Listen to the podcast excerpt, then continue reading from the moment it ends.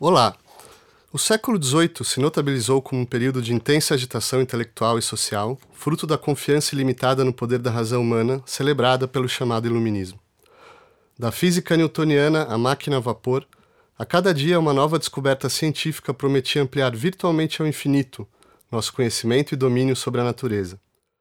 Enquanto a vida aristocrática atingia um zênite de requinte e sofisticação nas cortes absolutistas, nos burgos, filósofos e reformadores sociais disseminavam as ideias igualitárias que iriam implodir o antigo regime durante a Revolução Francesa e a independência norte-americana. Mas do fundo de toda essa fúria, a cultura da época extrairia uma sonoridade singularmente harmônica. E, sendo ou não adequado o título habitual de A Era da Razão, é também plausível denominar esse período, talvez como nenhum outro antes ou depois, o século da música. Bach, Handel, Vivaldi, Mozart, Beethoven são só alguns dos nomes arquiconhecidos cuja presença massiva nas salas de concerto e estúdios fonográficos do mundo inteiro só faz aumentar ano a ano, e que, compondo na época da invenção do piano, da consolidação da sinfonia e da popularização da ópera, definiriam aquela que hoje reconhecemos como a música clássica por excelência. Mas quem foram esses homens? O que pensavam sobre a música? E quais as suas motivações ao compor?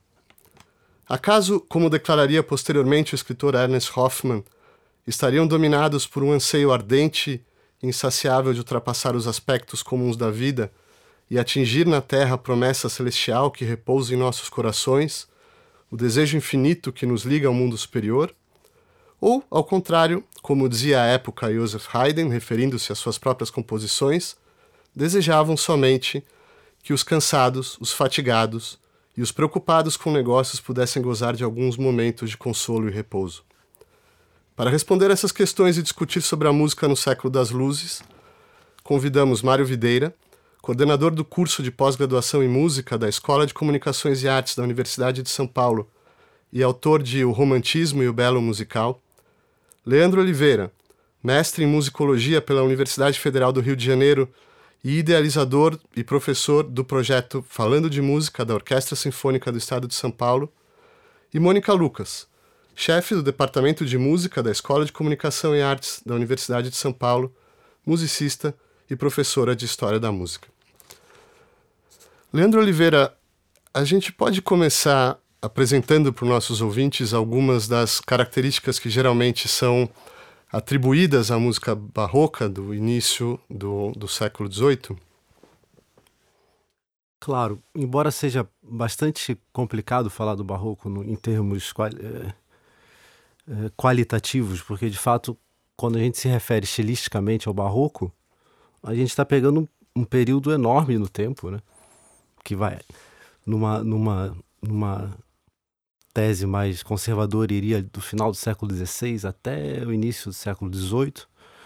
E o que a gente vê em todo esse período é, claro, uma série de, de manifestações que são relativamente diferentes entre si. Estabelecer uma espécie de, de ponto, ponto em comum entre elas é um desafio, eu acho, um pouco. É o, é o desafio de boa parte da musicologia atual e, de algum modo, dizer em termos objetivos o que seria o barroco, em poucas palavras, talvez seja uma tarefa pouco pouco pouco gloriosa, uma tarefa inglória.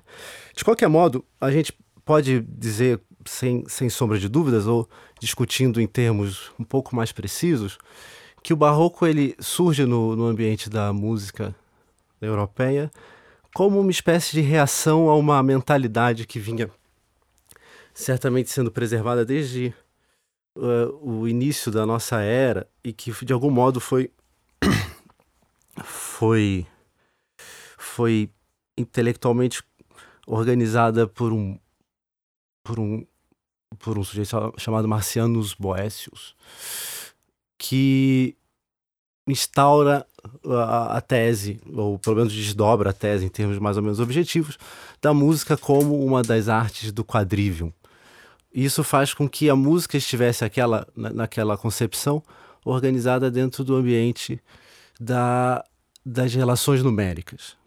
E nesses termos, o barroco ele vai fazer o que eu considero quase uma pequena revolução, talvez a primeira grande revolução da música ocidental, quando ele tira a música do ambiente do número e coloca no ambiente da linguagem, quando de algum modo ela passa a ser uma subsidiária do trivium, sobretudo do, do, no trivium do que a gente chama de retórica. Essa é uma mudança muito radical mesmo. Assim, se a gente coloca a geração que, que vive a transição entre o século XVI e o século XVII e a produção que eles fazem, certamente tem ponto alto ali na obra do Cláudio Monteverdi, e assumindo esses como figuras do barroco, a gente realmente vai perceber que eles partem de uma, de uma premissa artística muito peculiar. E, e, talvez, se a gente tivesse que estabelecer um ponto em comum entre todas essas manifestações do barroco, é, esse seja o, o, o ponto mais é, reivindicado, a ideia de uma, de uma sustentação do elemento, ou, ou, a música que passa como sustentação do elemento retórico, ou de algum modo uma, uma, uma, uma arte que está, que corre como irmã da retórica, ou talvez como suporte, dependendo ali do jogo de forças que ela consegue estabelecer com a linguagem e com a, a linguagem entendida nos termos da arte retórica. E isso talvez seja o que permite, o que nos permitiria entender ela até a, a, a geração do bar, do primeiro bar, do Johann Sebastian Bach. Agora, como eu disse, isso é muito complicado, porque são muitas manifestações distintas no meio desse caminho, e provavelmente os compositores, provavelmente não, certamente os compositores que faziam essas coisas extraordinárias ao longo de todo o século XVII, eles não se reconheciam como barrocos, né? Então, evidentemente, é, isso deve ser bem pensado e não deixa de ser um problema bastante atual para quem imagina. Ótimo. Mário Videira, quando nós leigos, né, eu leigo, é, quando nós estudamos sobre o, sobre o barroco, é, vem à tona alguns, algumas, algumas características de estilo, né? Polifonia, contraponto, baixo contínuo, ornamentação, teatralidade, etc, etc. É, como o Leandro dizia, o barroco a gente sabe que é uma, uma denominação é, anacrônica que, na verdade, só se consolida no, ao longo do século XIX. Quer dizer, eles não se, não se diziam barrocos. Né? É, até que ponto essa categoria historiográfica barroco ela, ela é válida? Até que ponto ela é criticável? O que a gente tem na, na musicologia hoje em dia em termos de periodização da música nesse período? Nossa, é uma, uma questão complicada, assim, acho que... É... Acho que, assim, como toda periodização, né, a gente tem que... Ela tem a sua utilidade porque ela serve para mais ou menos balizar é, algumas características que são... Uh, que a gente vê como comuns, né? Então você citou é, algumas características é, composicionais que normalmente a gente atribui é, como atreladas a esses compositores do, do período barroco. Mas, é, de toda forma, eu acho que também, da mesma maneira é, que o rótulo, ele, de certa forma, ele é útil uh, para você fazer generalizações e tudo mais, eu acho que ao mesmo tempo você perde nuances, né? Então, de certa maneira, você tem é, subdivisões, digamos assim, que, que você coloca tudo numa mesma, numa mesma caixa, digamos. Então, é, eu acho que o próprio fato, né, de, de não ser uma como poderia dizer, de ser uma, uma denominação que, que, que é vinda deles, já, já indica, assim, né, a, um, um, certo questionamento que pode, que pode ser feito, né? E, e eu acho que assim o, o próprio termo, né, barroco, que é aquela coisa né, como algo, enfim, imperfeito, né, ou assim, daquelas pérolas, né, que, que tem uma, uma certa rugosidade e tal, já indica também um certo tipo de leitura que já que, que foi feito assim sobre, né, uh, enfim, o sobre o termo, né? Ora, Mônica Lucas, eu, eu gostaria de propor aqui a gente tomar como, como um emblema de uma certa transição que está acontecendo na música dessa primeira metade do século XVIII, a família Bach, que me parece é um, uma família de músicos de, de, grande tradição, e Johann Sebastian Bach teve três filhos né, que compuseram e um, que compuseram na, na, na, época, logo depois dele. Como que é, eles representam essa, essa transição né? E a gente já vai entrar no, na, nas mudanças de estilo, mas como que é, de uma geração para outra dessa família Bar, é, quais são as mudanças que a gente nota? Yeah. Bom, outra questão muito abrangente, né? Mas é, eu só queria pegar o gancho né, do, do Mário e do, do Leandro, porque eu acho que a gente tem que pensar num, num conceito assim é, que é fundamental para o século XIX, mas que ainda não existe no século XVIII, o conceito de originalidade. Né? Então a gente pensa em originalidade, o sujeito, o gênio, né? Esses são todos termos que pertencem ao século XIX e que eles são termos muito ruins para avaliar essa produção do século XVIII, né? É, no sentido em que é, né, o Bach ele, ele se enxerga como um compositor engenhoso, né? Eu acho que engenho é um termo que substitui muito bem essa ideia do gênio. Né? Então, você não tem essa necessidade do sujeito é, se colocar, né? E de preferência ele tem que se afastar do público, né? Por ser um gênio, né? Então ele está numa, numa, outra chave, essa chave assim neoplatônica, né? Esses compositores do século XVIII eles se pensam de uma maneira muito mais aristotélica. Então eles usam categorias, né? Para relacionar assuntos que são é, distintos ou aparentemente incompatíveis e juntá-los num único conceito engenhoso. Isso acho que representa muito bem o bar, né? É, e eu acho que aquelas brincadeiras que são conhecidas, né, dos encontros da família Bar, né, do quais a gente tem alguns poucos exemplos, né? É, por exemplo, o final lá da, das variações Goldberg, né? Tem um Quod Libet, então você, né, a brincadeira é então é, juntar canções muito diversas e colocá-las, né, andando simultaneamente num, num, num tipo de textura que a gente chama contraponto, né, de vozes horizontais. Esse é o tipo de pensamento engenhoso, né? Como que você né, passa por um caminho, né? Caminhos que são caminhos horizontais e que não são os caminhos óbvios da música. Isso é engenho. E o Bach, então, é um grande compositor engenhoso, né? Já no final da vida, a gente sabe que ele havia sido criticado, né? Existem notícias, né, de, de, de, de atritos, né, que ele deve ter tido, né, com o Johann Scheiber, que era um compositor galante, né? E que praticava outro tipo de, de música, né? Outro tipo de prática instrumental. Eu acho que os filhos do Bach, eles já estão nessa chave, né? É, do deleite, por exemplo, né? E é, das melodias acompanhadas. É outro tipo de público, outro tipo de receptor e outro tipo de proposta. Né? Talvez a gente possa aqui entrar nessas, é, nessas vertentes todas, né? Que foram todas rotuladas, né? E esses rótulos aí do século XIX, a gente sabe que, né? Como disse o Mário, né? Eles, eles servem para circunscrever né? Mas ao mesmo tempo, né, eles têm um olhar que muitas vezes é como, como é um olhar, né, de um ponto de vista muito diverso, do século XIX, acabam sendo pejorativos e não dão conta das práticas, né? E eu acho que aí agora a gente pode começar a falar desses estilos diversos, né? Se você quiser continuar a conversa.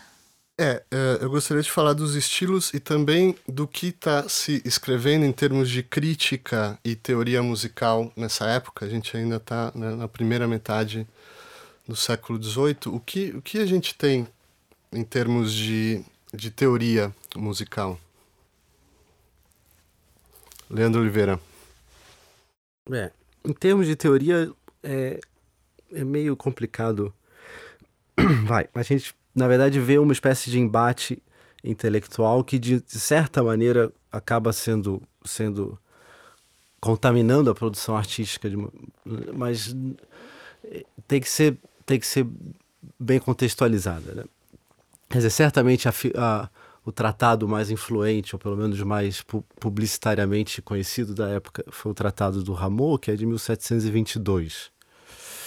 Mas você entender o Tratado do Rameau como é, realmente uma, uma ferramenta com, com, com, uma, com impacto prático, por exemplo, é algo que teria que ser melhor, melhor estudado. Quer dizer, o Rameau, até a década de 20, fazia uma produção teórica que era, bem ou mal, acabava sendo, em grande parte, não até a década de 20, final da década de 10, bem ou parte, uma, uma produção um pouco é, solipsista. Assim. Ele sequer produzia, se, havia se, se, se colocado no ambiente do mercado, vai, sequer havia se produzido com suas grandes óperas até ali. Né. Então é difícil, embora seja uma, uma obra para falar da teoria do início do, do século XVIII. Né? uma obra realmente que hoje nós reconhecemos como uma grande peça desse, dessa efervescência intelectual ali. É, imaginar para o público daquela época, para o público consumidor, que seria de compositores, um, alguma, alguma reverberação prática é algo bem problemático. Então, é, mas eu acho interessante, ainda mais interessante, retomar a, a partir do, da Mônica, porque ela, ela, ela ao falar dessa, dessa transição, que é uma transição curiosa entre a engenhosidade, de, que de algum modo era algo muito vivo ali no início do 18, e o Bar é, ainda. O Bar, o, o, velho Bar, né? o Johann Sebastian, vamos chamar ele pelo primeiro nome, porque Bar são muitos, até em respeito aos filhos, que são figuras incríveis. Mas o Johann Sebastian, ele tinha essa. Ele ainda era, de algum modo, era um, um, um, um cultivado nesse, nesse, nessa mentalidade. E eu fico, eu fico, eu fiquei pensando a partir do que a, a Mônica comentou, eu fiquei, eu fiquei pensando até que ponto essa mentalidade, que é uma mentalidade talvez até anterior à do, do, do barroco, em certo ponto, porque é uma mentalidade muito, muito eu acho até um pouco, um pouco vai, eu vou usar um termo absolutamente não, não técnico, mas um pouco abstrato, assim, vai quase é que decorre muito dessa, das referências ainda deixadas pelo ambiente do, do Renascimento, eu acho, e que ele, de algum modo, permite o cultivo no início do 18. É, até que ponto essa engenhosidade vai ser ainda uma, uma questão positiva. E aí, pegando a sua, a sua questão, vai ser uma questão positiva para essa tratadística, para essas teorias do início do 18. E como isso muito rapidamente, já no, no, fluxo de uma geração, já cai de algum modo em desuso. Então, é difícil até é, perceber o impacto do, nesses termos das teorias do início do 18 por uma recepção que era muito mais é muito mais, eu acho, sensualista, assim. É uma ideia de uma música menos, menos dada a artifícios é, cerebrais e muito mais dadas a, a, a, ao efeito da música, muito menos o, o a, as premissas técnicas e muito mais o efeito. E até que ponto isso foi teorizado no início do 18 é uma belíssima questão que eu acho que não, não, de, não de forma muito, muito objetiva, até onde eu consigo mas talvez a gente podia pensar em né? Quando, assim, eu lembrei da questão do inicial do Marcelo, assim, os tipos de tratados, né? Acho que a gente tem Sim. que lembrar dos tratados práticos, o baixo contínuo, que é uma, uma questão, assim, né? Que perpassa todo. E que, ao mesmo tempo, também embasa a composição, né? É algo que une a prática, mas que, ao mesmo tempo, né? Toda essa questão dos partimentos, né? Que é, é e os tratados, né, de baixo contínuo, né, baixo contínuo na composição, é um nome, lugar comum de nome de tratado no século XVIII, né? Aí a gente tem os tratados é, que buscam, assim, mostrar como a música é uma arte retórica, assim, né, baseada no modelo do Cícero. A gente tem esse tipo de uhum. tratadística, sobretudo no mundo luterano também. E na França, além do Rameau, assim, tem mais para o meio do século, a gente encontra aqueles aquelas que não são exatamente tratadas, mas são as querelas todas, né? Se a música, é, se ela, a música sem palavras vale ou não vale, ou se ela significa alguma coisa, né? É, falando do, do Rameau, né, eu acho que uma coisa que é bem interessante, assim, que ele traz, que o, que o Leandro mencionou sobre o, o tratado, é essa concepção justamente é, da música ligada a, a uma imitação, né, porque, assim, uma coisa que acho que a gente é, é central no, no, no século XVIII é, tem, tem várias discussões, várias querelas, como disse a Mônica, sobre qual que é o papel da música, né? O que que... Né? A gente tem um, um modelo de, digamos assim, de que todas as artes devem ser imitativas. Isso também vem do, do Aristóteles. Né? Então, é, se a gente pega qualquer das outras artes, é muito tranquilo saber o que, que ela deve imitar. Né? Então a poesia vai imitar as ações, os feitos heróicos, a pintura vai ser figurativa, a escultura também. E a música é sempre algo complicado. Né? Então o que, que a música imita? Então ela é, a gente tem várias discussões e vários é, tratados né, desse período que vão é, abordar isso. Então, é, a gente pode ver por, por duas vertentes, né? O, o Rameau, ele que era um grande admirador do Zarlino, né, que ele coloca que era o príncipe dos músicos e tal, ele vai tentar mostrar essa dignidade da música através da matemática. Então ele vai falar assim, não, a música é uma imitação da natureza, mas a música imita justamente essa harmonia universal, essa harmonia numérica que, né, que existe na natureza. Então não é uma imitação é, digamos, um, uma cópia de algo que, que está dado, né? Enfim, mas é uma cópia dessa uh, dessa lógica, desse fundamento matemático que está em todo o universo. Então é algo, uma possibilidade de uma valorização da música, assim, né? Tremenda. Você diria que né? isso aí é um resquício assim do quadrívio, do Boécio, das, das primeiras, né? Quem, quem falou do Boécio agora foi o Marcelo, né?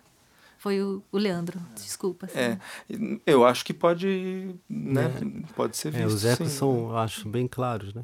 Agora vamos, vamos voltar da, da teoria para a prática. A gente ainda não chegou no Mozart, mas ele disse: Bach é o pai e nós somos os filhos. Curiosamente, ele estava se referindo ao Carl Philipp Emanuel Bach. Né? A gente esperaria o Johann Sebastian, mas. Mônica, por que você acha que ele diz isso? No sentido, qual, quais são as inovações que essa geração do Carl Philipp Emanuel Bach traz em termos de, de, de, estilo e composição e sonoridade? Bem, tem que lembrar que o Bach teve 20 filhos, né? E depois, né, 13 sobreviveram e bem uns seis viraram compositores, né? E pelo menos quatro foram excelentes compositores, né? Porque né, isso é uma questão, né, de tradição, né? Tradição Bach, assim, né? O Bach, o Johann Sebastian tinha pelo menos 200 anos antes dele de músicos na família, né? Mas assim, é, a despeito disso, eu penso que o quando o Bach, né? Ele está num, num modelo ainda, né? Que é esse modelo aristotélico aí, né? O pai. O pai, né? O, o Johann Sebastian, né? É, estabelecido aí, então, né? É, para poética, retórica, ética então você tem a música ela serve é, ela tem duas funções né? Lembrando do Mário aí né? A função de imitar ela pode imitar os barulhos físicos as tempestades as trovoadas mas isso não leva a música muito longe né? Isso todos os tratadistas reconhecem já né? O próprio Bateu por exemplo um grande tratadista aí do, do meio do 18 né? Agora a, a melhor qualidade da música é poder imitar as possibilidades da alma as potencialidades a gente poderia dizer né é, de modo, e essas potencialidades, elas estão muito bem definidas, né? Enquanto é, um conjunto de artifícios, né? Um conjunto de possibilidades que, das quais você escolhe aquelas adequadas para mover aquela, a, aquele afeto no seu ouvinte, né?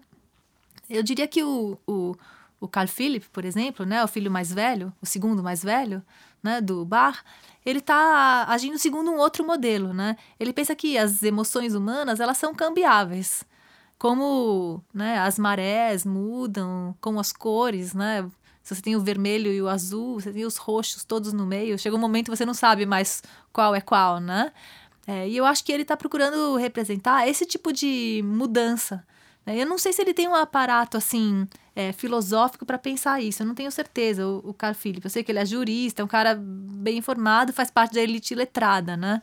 Eu não sei dizer exatamente que tipo de literatura que ele teve acesso, mas a música dele é, é clara nesse sentido, né? Que né? Ela vai, ela, ela passa por muitas nuances, uma coisa que não acontece na música do Barra. Não sei se vocês pensam dessa maneira. Não, e mesmo essa você tem a, questão das fantasias, né, que são super célebres, né, do, do, do Carl Philipp, né, que são justamente esse é, o ponto em que o intérprete se entrega a essas emoções que são é, mutáveis, né, se entrega ao sabor dessas. Eu me lembrei das descrições, né, o Charles Burney, um, um viajante do século XVIII, quando descreve o Carl Philipp, ele vai visitar o Carl Philipp e aí então descreve que é um. As descrições são sempre as mesmas, né? De grandes solistas. Eu acho muito interessante, é um lugar comum.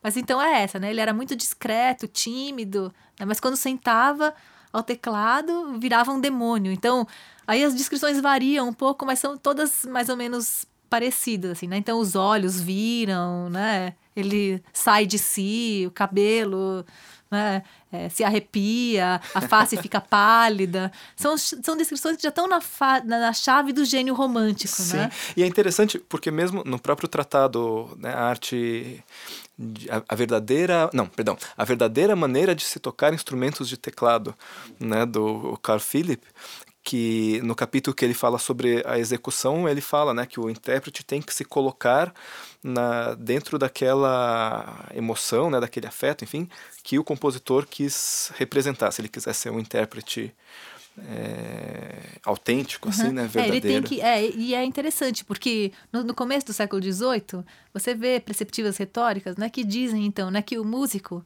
se ele, é, se ele começa a chorar, por exemplo, ao escrever uma partitura, né? Se ele está tomado daquele afeto, né? E, e, e, as lágrimas correm pelo papel, o máximo que pode acontecer é manchar o papel, estragar a partitura. Mas é interessante, né? Como isso vai, como esse ideal vai mudando, né? Que à medida que você vai passando, né? De meados do século XVIII para frente e atingindo assim um ápice no final do século XVIII, cada vez mais esse ideal do músico que se emociona e tudo mais, né? Com a sua própria é, como assim, um ideal de autoexpressão através da música vai sendo, então, ah, esse é o gênio, ou esse é o, né, que é algo uma, que não... É, eu tenho uma teoria que eu não sei se é, se é muito válida, assim, mas eu, eu penso nela, assim, eu acho que eu poderia desenvolver, assim, e, defender isso de uma maneira, assim, a contento.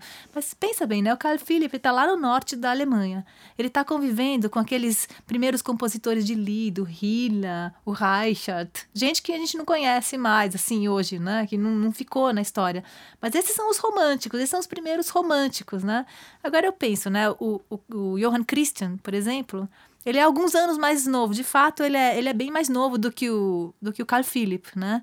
Mas eu acho que não é essa a grande diferença. Eu, eu acho que ele vai para a Inglaterra, ele está exposto a um público totalmente diverso e ele vai fundar as bases daquilo que a gente chama de classicismo hoje, né?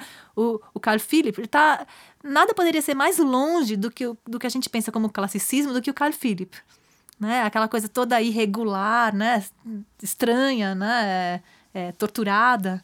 Né? O Johann Christian, não, ele é o, ele é o clássico por excelência, né? Então a historiografia o que faz? Ela coloca o, o Carl Philipp como o excêntrico, o gênio excêntrico, né?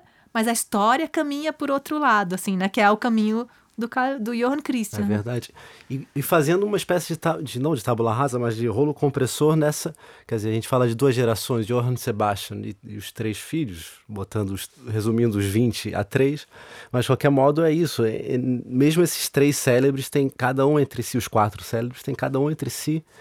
Eles desenvolvem caminhos muito distintos, né? Isso é, é extraordinário. Então, seria até, até enfim, não, eles criaram uma categoria estilística, né? Estava falando de estilos aí há, há pouco, né? Antes de começar o programa a gente mencionava o assunto, mas eles criaram essa categoria, então, do estilo sensível e da tempestade e ímpeto, Sturm und Drang, né? Que virou uma, uma categoria estilística, né?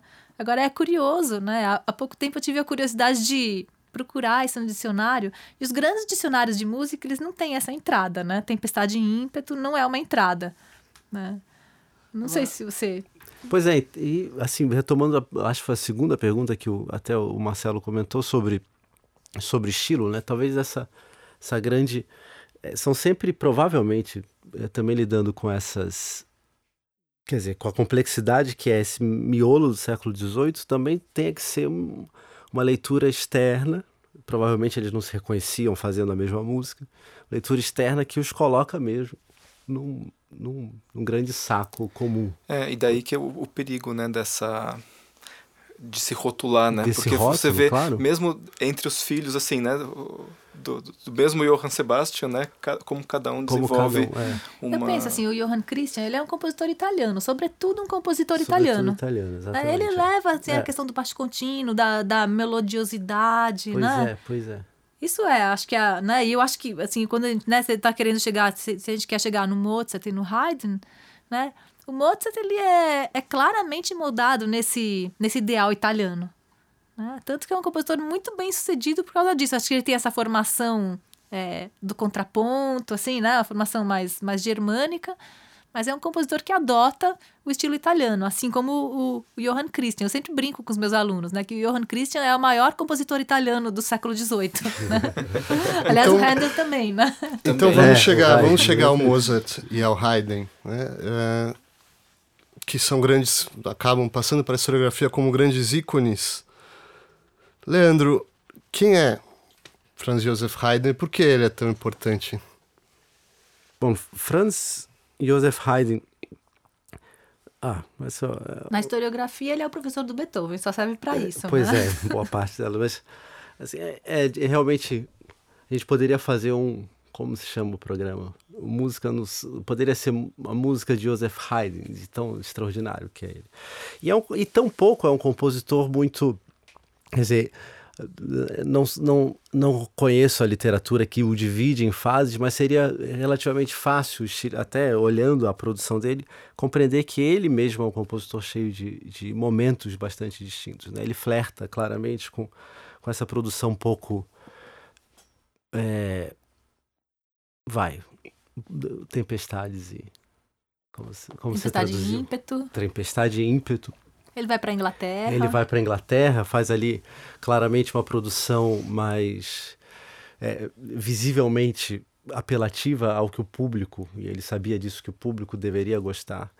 E, e caminha a produção dele, quando chega na, na- na- nos oratórios do século XIX, já ele morre em 1809, ele nasce em 1732 e morre em 1809, mas tem uma vida realmente, ele convive com Mozart, praticamente toda a fase madura do Mozart, a partir de Viena, a partir dos 25 anos do Mozart até a- morte do Mozart. Ele é uma convivência aparentemente íntima do Mozart. E era assumido pelo Mozart como papá. Ou seja, como aquela. Provavelmente mais do que o. Não é o papá de fato. Mozart tinha o Leopold em alta monta, mas como o grande padrinho dele. Quer dizer, o Haydn, embora seja hoje reconhecido como professor de Beethoven, ele era provavelmente o grande nome da música eh, daquele período, da segunda metade do século XVIII, a partir da década de 70 do século XVIII, 60, o grande nome da música, sem dúvida um- uma das figuras mais respeitadas no ambiente musical, não à toa, quando ele se aposenta ali na corte de Esterházy, onde ele fica funcionário por muitos anos, quando ele se aposenta, ele vai eh, receber uma série de encomendas, como bem lembrou eh, a Mônica, em Londres, ele recebe encomendas na Espanha, enfim, ele vai viver um- uma, uma. Não chega a ser um jet setter, como a gente diria hoje, mas ele vai viver eh, realmente com uma produção ainda ativa, mesmo aposentado, por conta de encomendas e, e- e coisas e novas oportunidades de apresentação. Então o Haydn, embora seja hoje, quer dizer, ele acaba entrando ao lado de Mozart e Beethoven com uma figura menor, fazendo vai, os três grandes do, desse, de Viena do século XVIII, Haydn, Mozart, Beethoven, ele entra com uma figura menor. Ele era provavelmente àquela altura o mais icônico, aquele a partir de onde todos os outros se espelhavam, provavelmente. Beethoven, claro, mais tarde reconhece Mozart como uma grande figura, mas eles tinham uma sucessão, mesmo passando por Mozart, que teria início, em alguns termos, com Haydn. Né? Eu diria que o Haydn, assim como o Beethoven, eles não são compositores muito italianizados, né? Eu, vejo uma diferença muito grande assim, entre o Beethoven e o Mozart, e ele está mais próximo do Haydn, né? Ele desenvolve é, elementos que foi o Haydn que colocou na mesa, né? Inclusive a música instrumental. Né? O que, que teria sido a música instrumental se não fosse o Haydn? O, Sim. o Mozart é um grande compositor instrumental, mas ele é ainda maior compositor vocal.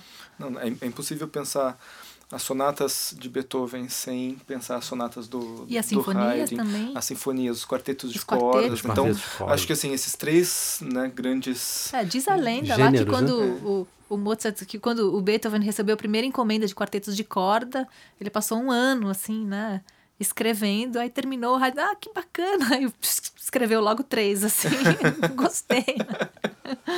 Agora, Mário, essa é uma época de, de muita, muita transformação social, como, como a gente dizia. É, fundamentalmente é outra generalização, mas a gente pode dizer que o público é, passa por uma transição dos salões aristocráticos para as grandes salas de concerto. Né? É, até que ponto isso influencia o fazer musical? O que que, como que isso vai se refletir na música, essas transformações sociais e, e ideológicas que acontecem ao longo desse século? Tá, é, eu acho que, que sim, né? A gente tem vários estudos, tem um que, que eu recomendo, assim, especialmente, eu acho muito bacana, que é o do Norbert Elias, é, chama-se Mozart, a Sociologia de um Gênio. E ele justamente é, explora um pouco essa conexão, essa mudança que, que ocorre é, nessa época é, com, com o surgimento e a consolidação ah, da burguesia e, e quais são as demandas que, que ocorrem. Né? Então você tem nesse período eh, os concertos públicos que começam então a, a se consolidar. Então você, eh, se antes você tinha eh, concertos para um pequeno número que, que era do príncipe que encomendava uma obra e, e, e aquela obra tinha que ser composta de acordo com o gosto daquele príncipe. Era um gosto, geralmente era um príncipe que era um conhecedor do assunto que podia dis- discutir, né, em pé de igualdade com, com o compositor. É só pensar no, no próprio caso do, do Carl Philipp, né, que o Frederico Grande era um flautista, né, e, e, né, ele que dá o tema para o Bach escrever a oferenda musical. Então era um, um político assim, né, que, que tinha grande conhecimento musical. E então vo- você tinha música que era composta para aqueles pequenos eh, círculos no qual o compositor conhecia qual que era o seu público e que ele dialogava assim eh, de igual para igual com, com ele, né, de certa forma. E agora você tem é, a burguesia que começa a surgir, e você vai escrever música para um público anônimo, né? para um público muito maior e para um público anônimo. Ao mesmo tempo, você tem também é, a questão da, da publicação das partituras, né? Você começa a ter é, a, a, a música começa a circular é, de uma maneira que você não tinha antes, né? Então, antes Mozart, Bach, para estudar as obras, eles tinham que copiar, né, as obras. Então, você tinha um outro tipo de contato. E agora você tem é, obras que são feitas assim para serem tocadas por um grande público e tudo mais. Então isso eu, eu vejo assim que tem duas consequências que vão ser bem importantes é, ou três talvez, né? A primeira você tem essa, essa valorização da, da música instrumental, né, que vai ser é, assim a, a música por excelência dessas, desses concertos públicos. Então você tem ao lado da sinfonia, né, o, os concertos, por exemplo, que vão ser o âmbito de exibição de, de virtuosidade. Então, acho que por aí você vai é, para o romantismo dentro desse do virtuosismo que vai, vai surgir, né? É, do músico profissional, né? Do músico profissional, exatamente. Porque daí ele vai então começar a, a viajar pelas pela cidade se, se apresentando como um, um showman, né? É, exatamente. O músico profissional, ele, ele é um artista de circo, né? Ele é. Ele, ele tem que fazer coisas que um mortal não possa. Quase não, né? Até hoje, né? O meu professor de clarinete dizia isso, né? Que o, o público gosta de ir ao, ao, ao teatro e ele quer ver sangue. Né? Num concerto. É, você quer ver aquele músico que quase não consegue fazer, o que chega no, no limite, né? Esse é o, o músico por excelência, é o músico romântico, né? E é interessante que é desse momento de, de transição que passa exatamente Mozart, né, até na própria carreira, né? O, nosso, o Norbert Elias, a tese maravilhosa é exatamente essa. O Mozart acaba sendo o gênio, entre outras coisas, porque ele, ele compra, ele desafia essa, essa transição e abandona a corte de Salzburg para ser um empreendedor. Exatamente. Só que o, o, que o Norbert Elias fala é que a sociedade não estava pronta para esse para um compositor é, autônomo. Autônomo. Então, assim, o compositor é, até então ele era mais um empregado da corte. Então você tinha o cozinheiro, você tinha o cocheiro, o jardineiro e você tinha o compositor, né, que compunha de acordo. E o Mozart é o primeiro assim que tenta então é, ser um outsider, né, como diz o, o e, e daí e tentar se estabelecer autonomamente, né? E, e, ele fala assim, a sociedade, se ele tivesse vivido mais, talvez ele tivesse conseguido. Mas é interessante, né, como isso está ligado também a essa ideologia do gênio, né, que também começa a surgir, né? Do cara que é original, do, né? Então, ao mesmo tempo, você tem é, um desprezo e um esquecimento, né? Que, muito embora, assim, um, um, desprezo que é relativo, porque no âmbito privado os compositores continuavam estudando as obras de Bach e tudo mais, mas é, você tem uma relação com o que era apresentado, né? Que tinha que ser aquela música feita, assim, fresquinha, né? Saiu agora e quero ver sangue. Agora, Leandro, que vem do... eu acho é, um tempo temo que curto, mas é, a gente poderia falar um pouco sobre a ópera, né, do desenvolvimento da ópera ao longo de todo o século, todo o século XVIII. Quais são, se a gente fosse fazer cinematicamente, como seria no começo, como seria no jato. eu, eu, exatamente por conta do nosso tempo, eu eu tomaria até a liberdade de não, não, não desdobrar esse gancho, mas aproveitar o que o Mário sugeriu, porque eu acho que talvez esse seja o melhor veio para a gente entender o Beethoven, ou pelo menos para justificar o, a, o, a importância que o Beethoven tem, porque de algum modo eu acho que o Mozart vai abrir a porta que o Beethoven entra, né? quando ele é, apaga para ver em Viena o que vai acontecer e, e encarando uma sociedade que não estava pronta para essa, essa figura do músico autônomo de repente a gente vê um Beethoven que se aproxima de. chega em Viena em 92, no ano seguinte à morte do Mozart, recebendo carta extraordinária do, do Waldstein, que comenta. É, siga, comenta para o Beethoven, siga para Viena e receba das mãos de Haydn o espírito de Mozart.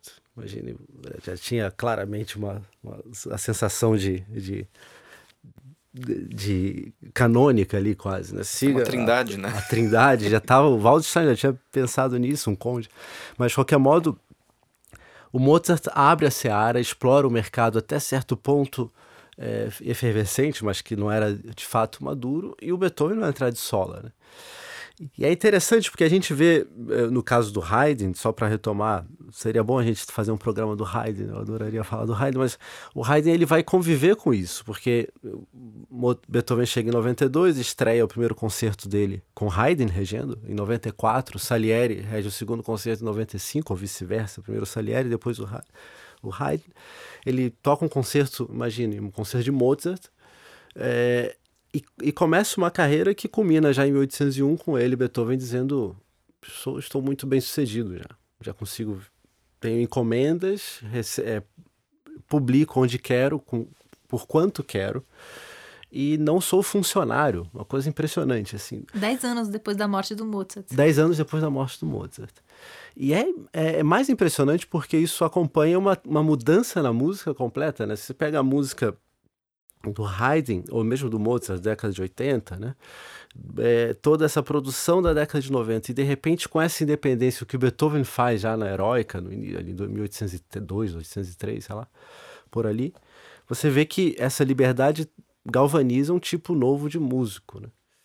Então eu acho que o, o que o Mário comentou é realmente muito muito especial porque do Haydn a passagem a Beethoven através do Mozart é uma passagem que é que convive com uma mais do que uma questão geracional, é também uma, um contexto é, comercial, vamos chamar assim. É...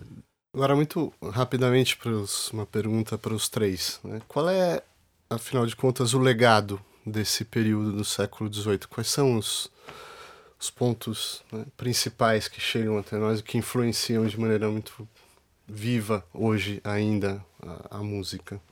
Eu acho que a importância da música instrumental, assim, que se estabelece né, como modelo para todas as artes. Né, o nascimento que... do solista, da ideia do solista. É, eu acho o pensamento que... da música como harmonia. Sem dúvida. É, e eu acho que é do 18, pelo menos da segunda metade, que, que vai, que surge com a luzinha no fim do túnel a questão do, do gênio, né? Ah, sim, sem dúvida. E, e, e, que são questões que a gente naturaliza, como a Mônica bem falou Exatamente, no começo, é. e, a, e, a, gente indevidamente aplica essas categorias que nascem assim no finalzinho do 18 e que né, explodem no romantismo, a gente aplica né, ao barroco e tudo mais, é, sem se dar conta que talvez elas não sejam totalmente adequadas. Né? E com isso a gente encerra o nosso programa. Obrigado, Mônica Lucas, Leandro Oliveira, Mário Videira e até a próxima it's so.